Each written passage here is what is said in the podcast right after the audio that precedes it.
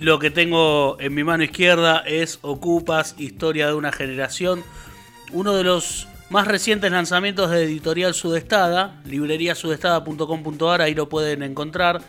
Eh, el autor de este libro es Leandro Bartolota, que es eh, graduado en Sociología, trabaja como docente y es tutor en la Diplomatura de Gestión Educativa y en el Seminario Pedagogía Mutante de la Facultad Latinoamericana de Ciencias Sociales y está en comunicación con nosotros. ¿Cómo estás, Leandro? Hola, ¿cómo estás? Buenas noches. ¿Qué tal? ¿Todo bien? Bien, todo bien. Bien, bueno, eh, este libro, como decíamos, salió hace muy poco tiempo. Lo estuviste presentando en la Feria del Libro, ¿verdad? Sí, hicimos una, una presentación, una firma ahí en el stand de Sudestada eh, y después hubo una presentación en Quilmes, en un bar de Quilmes eh, hace unos días. Empezó a, a girar, digamos. Bien, y Ocupas fue una, una serie emitida originalmente en el año 2000 por la televisión pública. Y el año pasado, 20 años después, fue, eh, 21 años después, eh, subida a Netflix. Eh, vamos a hablar un poco de eso más adelante, pero quería saber qué representa para vos esta serie eh, y qué es lo que te llevó a escribir un, un- un libro sobre Ocupas. Bueno, eh, la pregunta está bien porque eh, habitualmente eh, aparece eso, ¿no? Digo, ¿por qué un libro sobre, sobre Ocupas?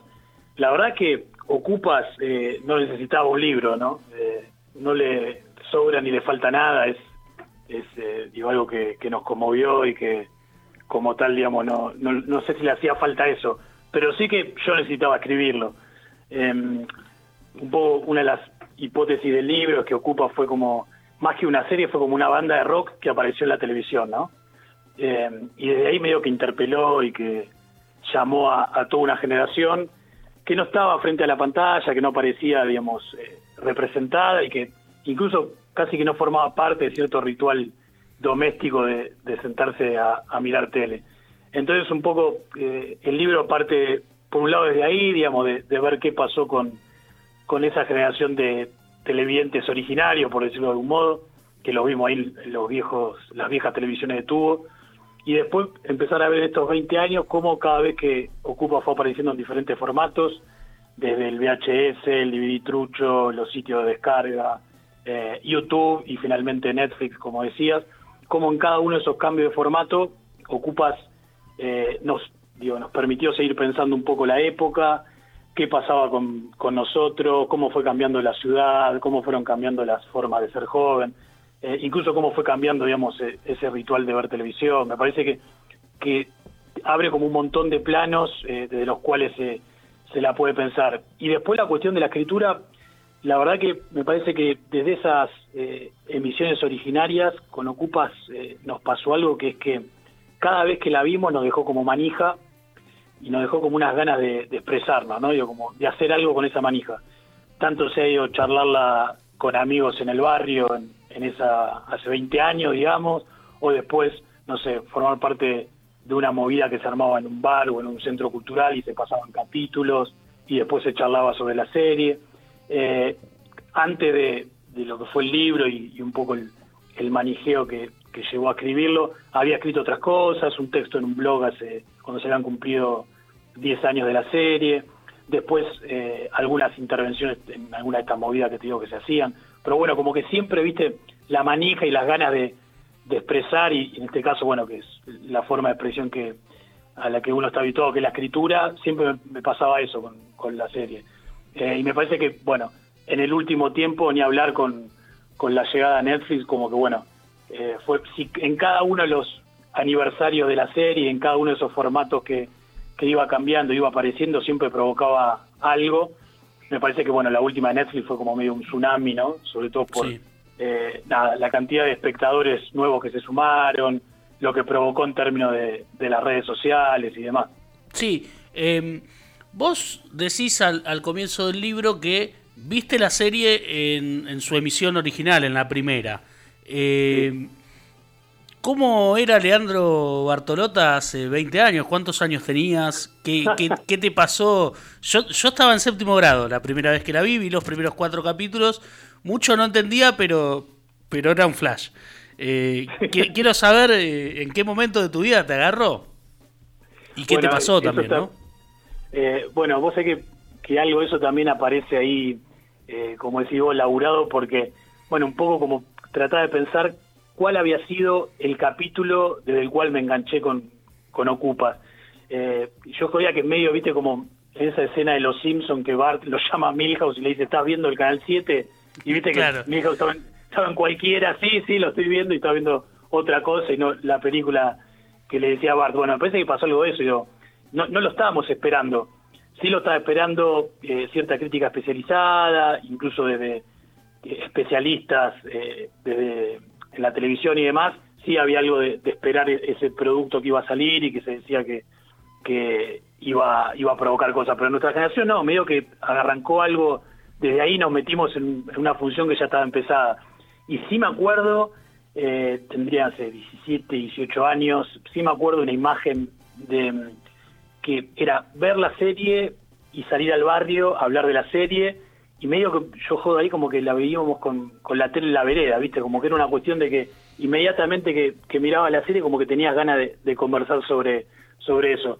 Y bueno, y también eh, yo soy de Quilmes, o sea, me acuerdo lo, que había provocado los capítulos de, la serie grabados en, Quilmes, el, capítulo 2 y el 3, el de Bienvenidos al tren y el ojo blindado, que había sido medio también como, como un furor.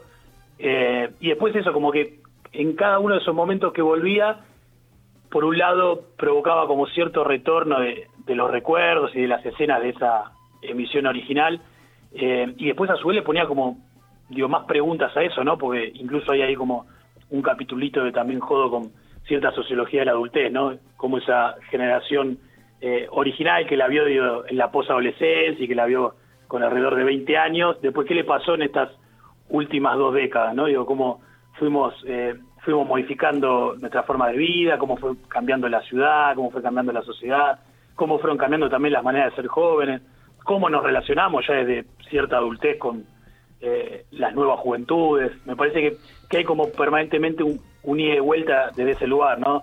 Eh, digo en algún momento que el punto de vista del libro es un punto de vista adulto, es medio inevitable eso, pero que a su vez trata de, conversar permanentemente con, con ese pasado que insiste y con esas preguntas de, de hace 20 años, ¿no? De lo, de lo que fue la, esa emisión original en esas televisiones.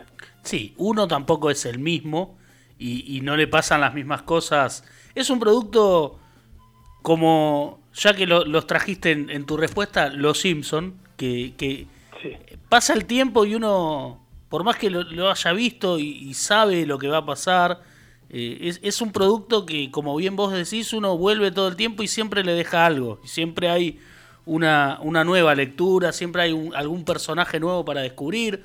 Hay personajes secundarios que son... Eh, e, emblemáticos. Hoy, no sé, la aparición del gordo de la sandía o, o, la, señora que estaba en el doque, que por ejemplo no, no, emite palabra, pero es eh, un emblema de la serie.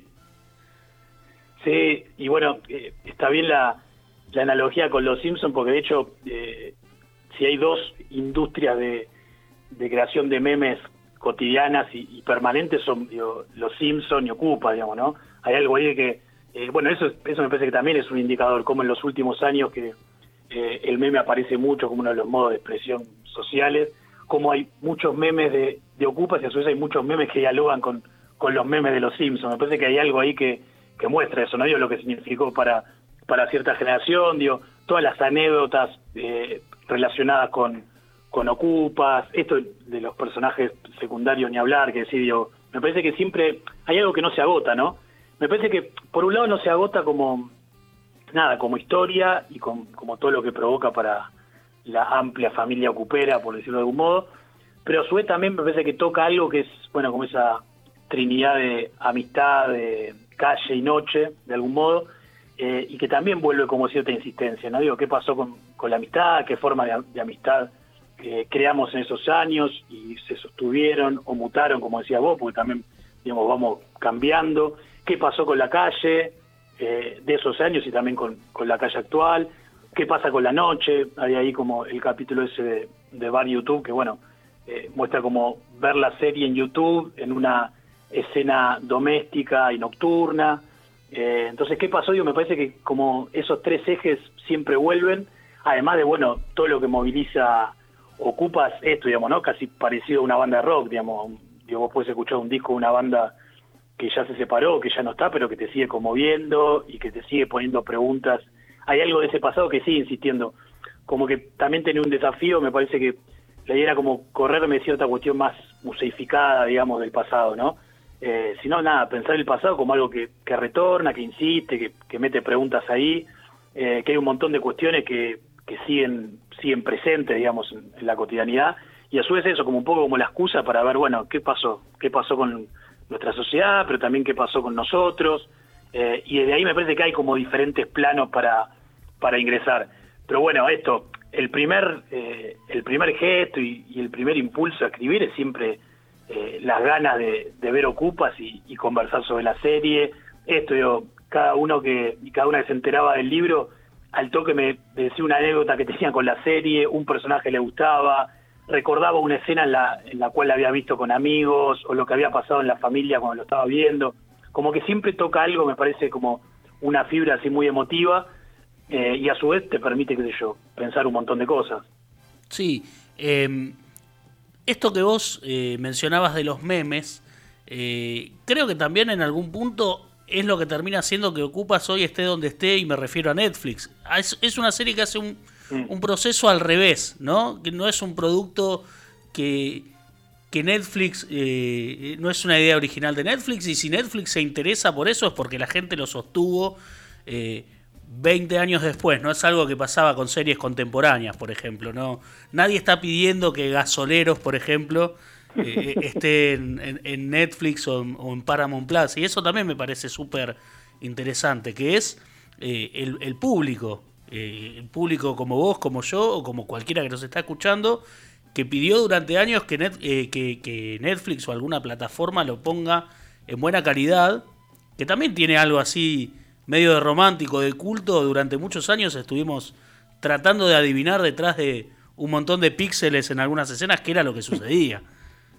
Sí, sí, a full, a full. Bueno, y eso que decís es, real, digamos. Hubo algo de, pedido desde abajo, para decirlo así, o de demanda eh, de la propia gente que, los propios hinchas de Ocupa, por decirlo de algún modo. Y me parece que, que, fue así, digamos, eh, no fue el, gesto inverso de, de Ocupa eh, poniéndolo en, el catálogo y desde ahí digo que se genera algo, sino que realmente era un pedido. Sobre todo el pedido, digo, me parece más que, que, esté en, Netflix, el pedido era de la remasterización, de verlo en HD, digamos, porque sobre todo porque había algo de la calidad de las imágenes que, circulaban en, YouTube y, en las descargas y más que ya no eran, habían como que eran muchos baches, muchas zonas que, que no se distinguían, mucho, el audio era malo. Sí. Entonces realmente era como, como una demanda poder verlo en, mejor calidad. Bueno, con todo el flash que implica eso, ¿no? Hay como dos capítulos que discuten un poquito la cuestión de la música y a su vez lo que significa la llegada a Netflix, ¿no? Yo, como tocar en Netflix y, los debates que eso implica. Y es verdad que sí, digo, por un lado es como, nada, el HD como te pone frente a los ojos de manera obscena como un montón de cosas, de cicatrices, de huellas, de, de esa ciudad que no recordabas por un lado aparece también como los personajes también, digo, con un montón de detalles que, que en los otros formatos pasaban de largo.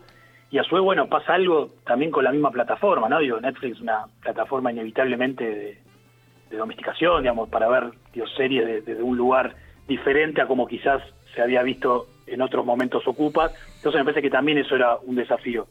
Pero sin duda que lo que sí, me parece que incluso me acuerdo eh, en las redes sociales cuando Netflix anunciaba a la serie, incluso ahora medio que sigue jodiendo desde cuestiones que son propias de, la gente que le gusta Ocupa, ¿no? Digo, hasta el, lenguaje, el modo de presentarlo, eh, los chistes que hacían y demás. Me parece que sí, que es un poco la llegada a Netflix es como que corona algo que, muestra la vigencia de, todos estos años y que a su vez, digo, más allá de toda la gente que, que se sumó, sobre todo digo, nuevas generaciones, pibitos y pibitas que la vieron por primera vez en Netflix, me parece que eso como que eh, incluso no, no le hizo nada, por decirlo de algún modo, a esa memoria de, la emisión original y a lo que había pasado en estos 20 años, ¿no? A lo sumo Dios le puso preguntas de un montón de, otras cosas, por esto mismo que decíamos, por cosas que quizás no se veían, por lo que significaba la banda de sonido, bueno, por un montón de, de cuestiones eh, relacionadas con el formato. Pero bueno, me parece que esa misma cuestión de movilización y, de cómo conmueve Ocupa siguió vigente, incluso se, se intensificó mucho más. Eh, ¿Cuánto tiempo de, laburo te llevó? ¿Cuándo, ¿Cuándo te decidiste hacerlo? ¿Cómo fue el proceso? Eh, y, bueno, eso básicamente, ¿cuánto tiempo te demandó? Bueno, vos sabés que bueno, en algún momento lo creo que lo tiro en, en el libro, que es un libro escrito, digamos, aprovechando la nocturnidad del insomnio. Eh, soy insomnio, así que esas horas, eh, que bueno, poco es tan caro a, nivel biológico, pero que están ahí media obligadas, eh, fue, la verdad que es un libro escrito, el contexto en el que se escribe de noche, y lo habré escrito, no sé, cinco meses, ponele. Fue una cuestión así de, mucho manijeo. con el libro muy avanzado, viene el estreno en, Netflix, que fue el, 20 de junio, me acuerdo como el Día del Amigo lo habían estrenado, y bueno, por supuesto ahí aparecen un montón de nuevas preguntas, y sobre todo algo de, hice un, rastreo lo más eh, exhaustivo posible de todas las entrevistas que hay eh, a los actores, director, productor, guionistas, todo lo que había dando vuelta en, en YouTube, en las redes sociales, en diarios y demás. Y bueno, claramente después que después de Netflix aparecen muchísimas entrevistas más. Entonces, bueno, eso como que también eh, alargó un poquito el, laburo. Eh, pero eso yo, cualquier hipótesis que tiene el libro, incluso las, las más delirantes, tratan de estar ahí justificadas en nada, en toda esa lectura de entrevistas eh, que les hicieron, eh, no solo en el último tiempo, sino durante todos estos años a actores y bueno y a todos los que hicieron Ocupa desde arriba, por, por decirlo de algún modo. Fue, me parece también un poco una decisión, la idea no era como entrevista, hacer entrevistas para el libro, eh, a propósito o, con, esa intención, yo había mucha información dando vuelta, había muchas eh, declaraciones que habían hecho y además como que nada, eh, el punto de vista era medio desde abajo del escenario, como que quise mantener esa cuestión, ¿no? Pero bueno, más o menos fue eso, cinco o seis meses que que se escribió y bueno, también que, no es menor, digamos, ¿no? En el medio de, la peste, que eso también implica, eh, nada, eh, cierto gesto de, guardarse un poco y bueno, ahí también hay algo, más vale que, imagino que algo de eso también aparece en, el tono, aunque sea por momentos en el, en el libro, ¿no? Bien, bueno, acabas de decir que tu intención no era eh, eh, pautar entrevistas con, con, gente que haya participado de, las grabaciones, pero te, ¿tenés ideas si, si el material ya editado le llegó a alguno de los actores o, a Bruno Staniaro, el director, o, alguien de la producción de Ocupas? Sí, sé que le llegó a Bruno, eh, también a, a Diego Alonso, al Pollo, que eh, ahí se copó, hizo una foto con el libro, la verdad que muy, muy emotiva. Eh, y bueno, esperando, por supuesto, eh, me, interesaría mucho saber cuál, cuáles serían las lecturas que pueden hacer. La verdad que cada uno de los, de los momentos de circulación que tiene y cuando, nada, cuando sé lo, que va provocando, eso es una, una alegría. Un poco la, la decisión de no buscar, digo, como más entrevistas a, partir de las hipótesis del libro era porque yo sabía que en un punto el punto de vista que tiene el libro y, y un montón de cosas que se dicen eran cuestiones que salían, surgen de otro lugar, ¿no? Digo, más allá de lo que en, muchos casos podían decir los eh, actor, director o guionista, pero me parece que la verdad que eh, es más interesante lo que puede llegar a pasar, digo, no sé, con respecto a, lo que puede ser la lectura que haga Bruno, que hagan los guionistas también, digamos, hay algo en el libro que aparece mucho que es como la idea de eh, qué implica, qué es un guion, ¿no? La cuestión de un guion cerrado, un guion abierto, la cuestión de quién hace eh, una serie en términos de toda la inteligencia colectiva, de todas las hablas que circulan en una ciudad, todas las formas de vida, yo mucho más allá de, quién la escribe o quién la produce.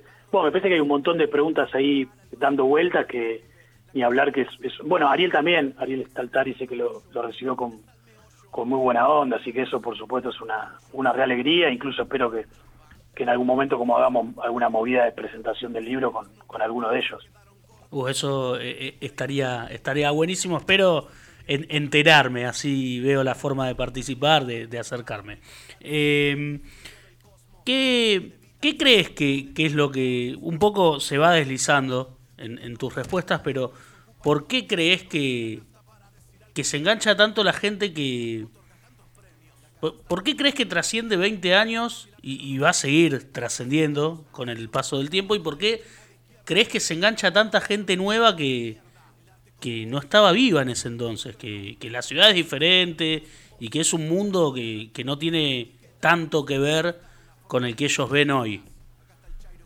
Bueno, me parece que, eh, a ver, esa pregunta está buenísima eh, y es una de las preguntas que motoriza el, libro, sin duda, pero también desde un lugar de decir, bueno, como eh, respetar ciertos misterios, ¿no? O, qué sé yo, o ciertos enigmas, porque si uno piensa a Ocupas como una banda rock que apareció en la tele o como una banda que fue anexada a todo el movimiento del rock de, esos años, también uno puede pensar como la misma insistencia, ¿no? Yo, se sigue escuchando Los Redondos, se sigue escuchando Los Stones, se sigue escuchando La Renga, o se sigue escuchando un montón de, bandas, incluso se suman a, a, los rituales y se suman a, aparecen nuevas escuchas de pibitos y pibitas que en algunos casos eran hermanitos menores, yo juego un poco con, con esa imagen, o como decís vos, ni siquiera habían nacido.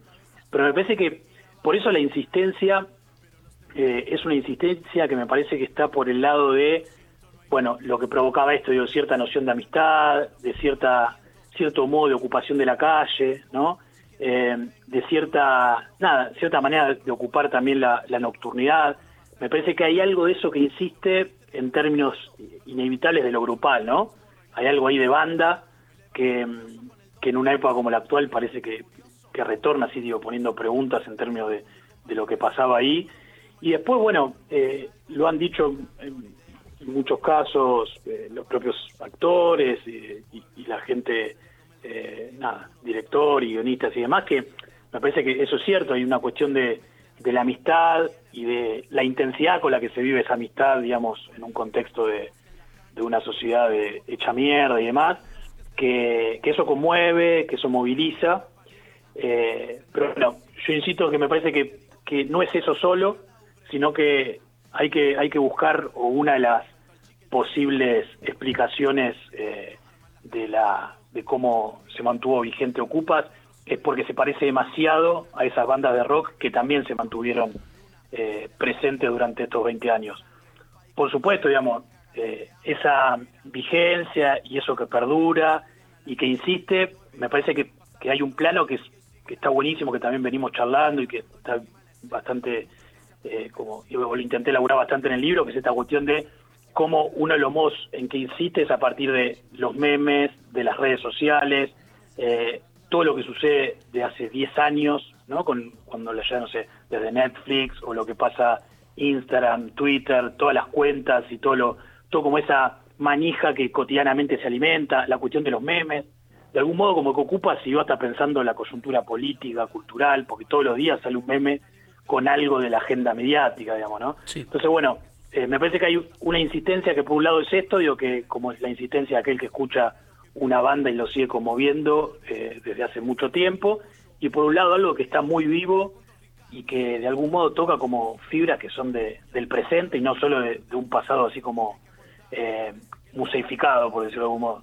¿Qué te pasó cuando terminaste de verla en Netflix con la banda sonora nueva, ¿no? Tanto que se habló de estas nuevas composiciones de Santiago Motorizado, de algo que era muy importante en la primera versión, que era la música tan buena que tenía y tan particular. ¿Qué, cómo, cómo, qué, te, parece qué te parece a vos como, como fanático de la serie ese resultado, más allá de, de que ya es espectacular poder verla y escucharla en condiciones, ¿no? Sí, sí, eso full. No, la cuestión de, eh, reitero, lo del HD y la, remasterización era necesario, porque además fue una cuestión de que perdure en, buena calidad las imágenes de la serie, una cuestión de, salvaguardarla también del paso del tiempo que, puede hacer mierda los materiales, como decían, eso seguro. La verdad que eh, lo personal no me gustó, no me gustó la modificación de la banda de sonido.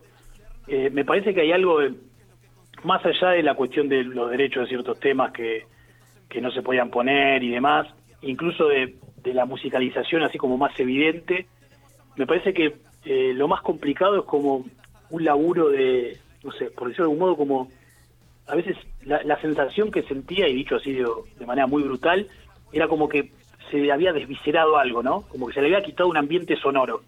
Eh, en un montón de arreglos, de detalles como muy chicos.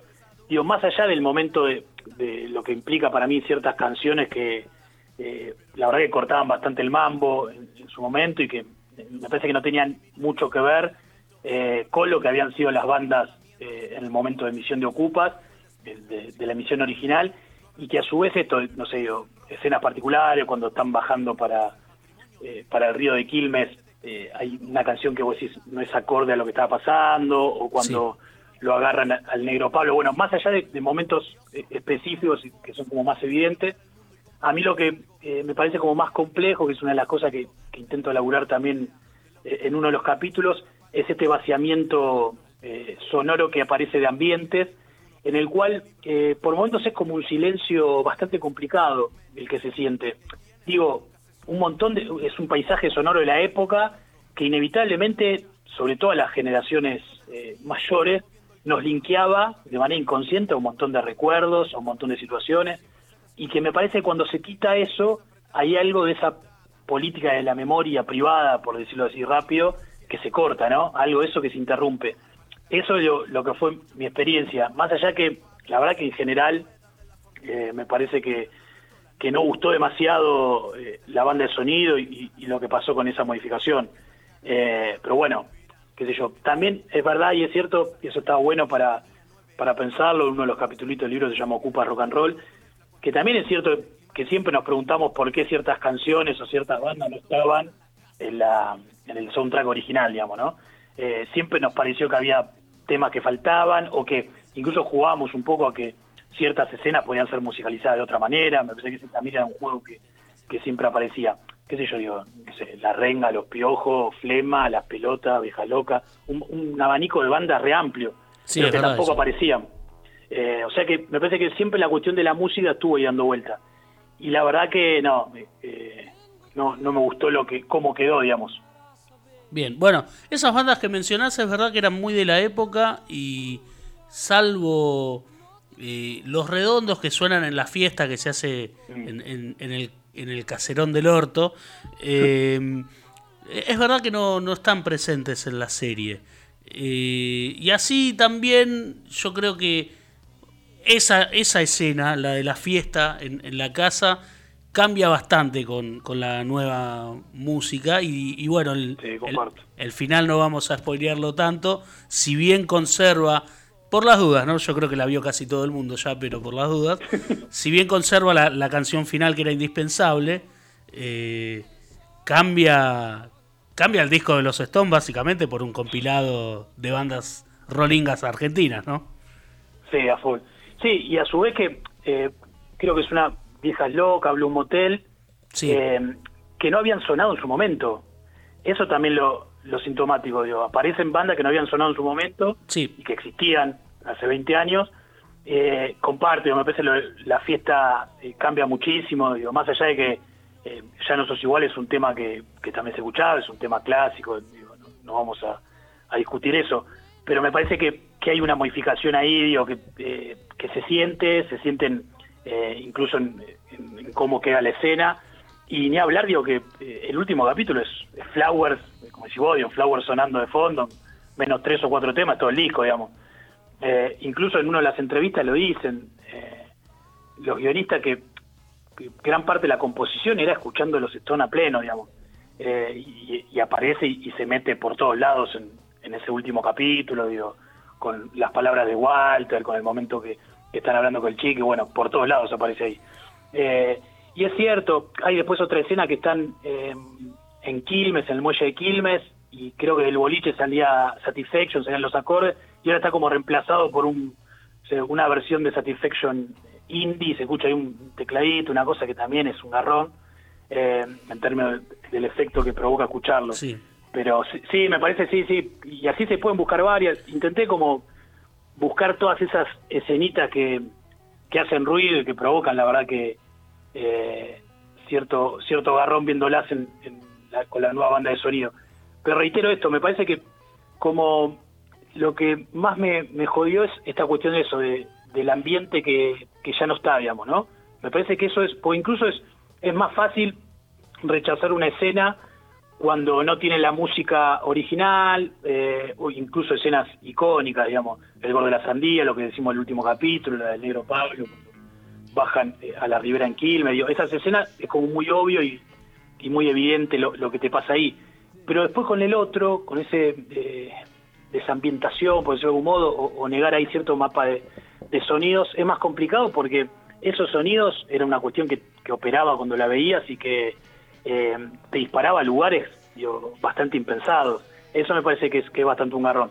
Obviamente, lo decíamos hace un rato, también es cierto que las versiones circulaban sobre todo en, YouTube ya eh, por momento no se escuchaba casi nada de la música, del audio, era, era realmente complicado eh, la experiencia de verlo, pero bueno, yo a su vez jodo un poco con que en esos baches que quedaban, en esos agujeros negros narrativos, medio que se armaba la experiencia, no sé, como puse ahí que uno, un flaco ponía en un comentario de YouTube que parecía medio como un radioteatro, eh, lo que pintaba ahí, ¿no? Y había un poco de, eso.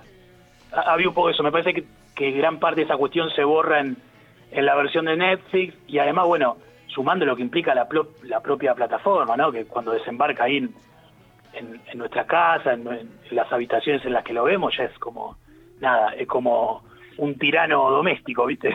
Entonces me parece que ahí, ahí jode, jode un poquito más o se complica un poco más. Pero bueno, también me parece que hay un montón de, experiencias que saldrán y, y, que ya se están haciendo esto, ¿viste? De volver a reponer canciones originales en las escenas, eh, en, la serie remasterizada y en HD, o incluso jugar con, con canciones que, que nunca sonaron y que tendrían que haber sonado, o que le podrían haber quedado bien también. Sí. Pero bueno, eh, siempre fue una pregunta, ¿no? Yo, ¿por qué ciertas canciones no estuvieron en su momento?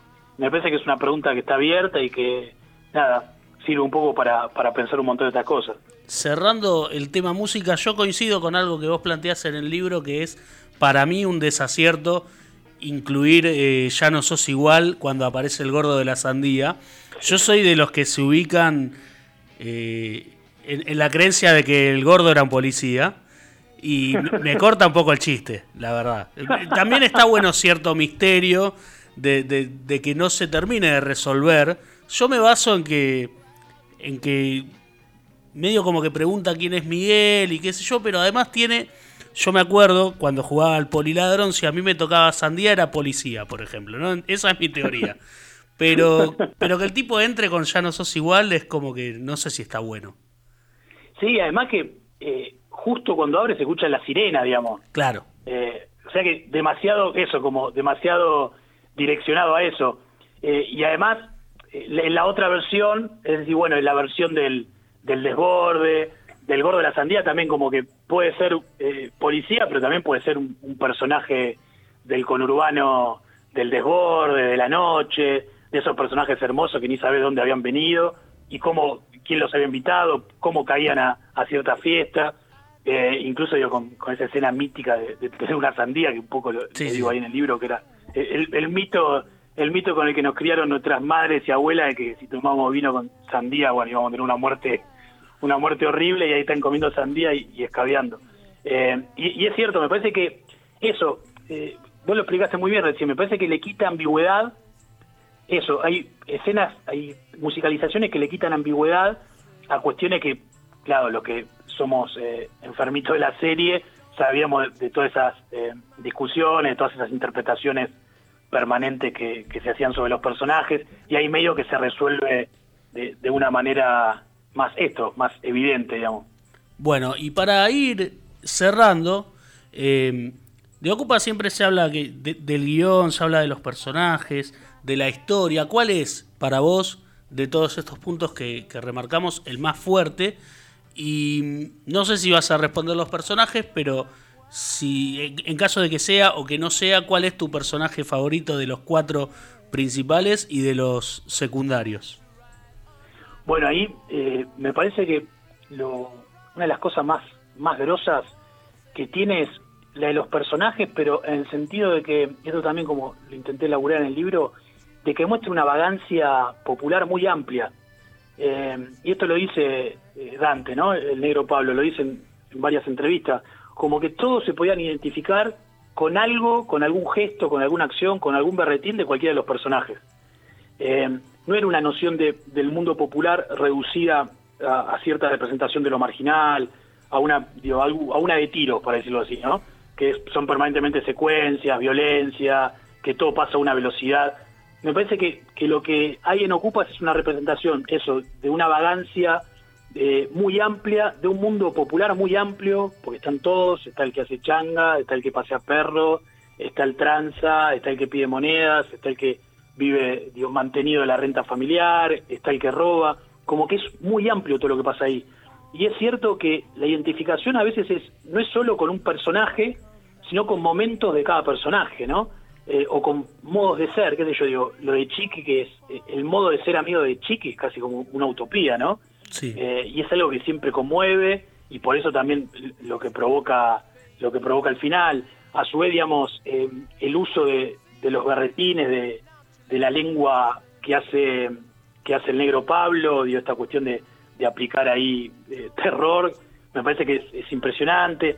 Bueno, ni hablar, en mi caso, toda la identificación, eh, soy fanático de los Stones, toda la identificación con Walter por cómo aparecen ahí los Stones en, la televisión, también juego con esto, que no solían aparecer de, esa de ese modo los Rolingas en, la televisión, siempre aparecían como un estereotipo, siempre aparecían como reducido a dos o tres gestos, y analfabetos o, digo, tirando pocas palabras, acá en Ocupas aparece un Rolinga en el entorno natural, que es la ciudad, en la noche, y aparece con un montón de, berretines propios de, de, nada, del rock y, de los cuerpos, sobre todo eso, ¿no? Digo, de, los cuerpos de, de ese momento, que son también los cuerpos de una generación, el modo de hablar, cierta cuestión del descanso, cierta cuestión digo, de, eh, nada, de joderse entre amigos, me parece que hay un montón de cosas que hacen que que la identificación a veces sea con eso, sea con características de los personajes y medio que cada uno me parece cuando, cuando mira Ocupas compone como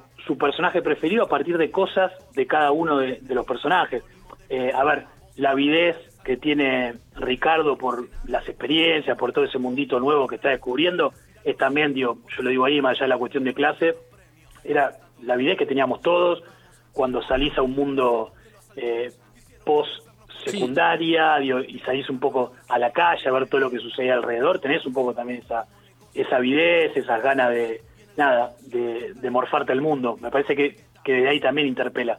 Pero bueno, me parece que está muy bien hecho, sobre todo cuando uno ve, eh, nada, las series que se hicieron después y todo lo, que apareció, que es muy eh, estereotipado, el mundo popular reducido a ciertas imágenes de lo marginal, eh, aparece, desaparecen la figura muchas veces de los laburantes, incluso una noción de laburante reamplia como, como está en Ocupas. Me parece que todo lo que pasó después fue como que se acható, eh, nada, fue más policías en acción, como dice Bruno Estañero en una de las entrevistas, que me parece que nada, lo que se impuso fue como esa representación del mundo popular desde ese punto de vista. Sí.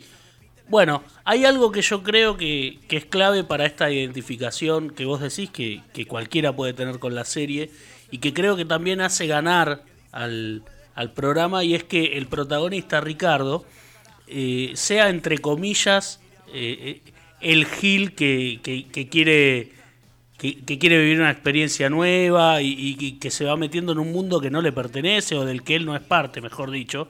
Creo que es un gran acierto que el protagonista esté en ese lugar porque a veces sí pasa con estas series que, vinieron después, por ejemplo, que, que ves tipos que tienen que hacer de, algo que por ahí no son y que es completamente exagerado, ¿no? Eso, eso se ha visto mucho y creo que es un acierto en Ocupas que, que, el, que el protagonista central, que era el tipo, el único que tenía un poco de reconocimiento en ese momento, eh, no, no, creo que le permite a Rodrigo de la Serna, que de, movida es un actorazo, ¿no? Pero creo que le permite también no, no, no exagerar determinados modismos y, y, expresiones y demás. Eso creo que, es, positivo. Comparto a full. De hecho, eh, en alguna de las viejas entrevistas, eh, Rodrigo de la Serna cuenta que creo que las tías o amigas de la madre la llamaban preocupada por eh, qué le había pasado a Rodrigo a partir de la, escena del doque, o incluso se nota también en, en, las declaraciones que hacen que el cagazo que tenía Rodrigo de la Serna ahí era real en esa escena. Sí. Eh, lo, cuenta también eh, Sergio Podeley, el, el, Mulo, lo cuenta Dante, Pablo, dicen que, que lo que pasaba eh, al momento de grabar esa escena, había mucho flujo de, lo real que intervenían ahí. Eh, lo dicen los mismos protagonistas, cuentan que a veces se olvidaban que estaba una cámara filmándolos. Y me parece que esto es todo lo contrario a lo, que vos decís que es cierto que pasa hoy en día, que es eh, la cuestión de, no sé, digo, muchas veces uno tiene la sensación que componen personajes, eh, qué sé yo, digo, marginales a partir de ver videos de YouTube, ¿viste? O de escuchar, no sé, un par de temas, como eh, una, un uso de, los berretines y el lenguaje, que es eso, se nota que es muy exterior. Y, sobre todo que no tienen el cuerpo, ¿no? No aparece ahí en el cuerpo, no aparecen los modos. Me parece que es cierto que hay algo de, la ingenuidad de, Ricardo y de este proceso de desagilamiento que es un poco su, experiencia a lo largo de, la serie, que, es cierto que sucede eso. Y además el choque, el choque que aparece digo, de cuando, no sé, Bruno Estenero contando en el casting, que aparecen palabras que él no tenía idea qué carajo significaban. Pero bueno, también me parece que ahí está lo, lo grosso del laburo que hace él de, alojar todo eso, ¿no? Por supuesto. A su vez, alojar algo que copó, ¿no? Que se metió, que copó y que se impuso, porque me parece que, que hay también algo ahí de, de insistencia o de fuerza que, que se meten por todos lados, al interior de, la grabación de, Ocupas y también perforando la pantalla hacia afuera, hacia nosotros que, la miramos.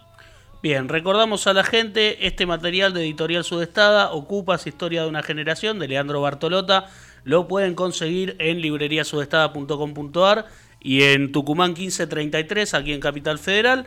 Eh, muchas gracias, Leandro, por esta conversación. Eh, ha sido un gusto, la verdad que yo también soy bastante fanático de la serie y, estoy acá terminando de leer tu libro, así que queríamos tener esta charla, te agradecemos. Te agradezco mucho a vos, la verdad que una más en la entrevista y se nota ahí eh, el hinchismo y, la lectura del libro, te agradezco mucho. Bueno, muchas gracias a vos. Un abrazo. Nos vemos.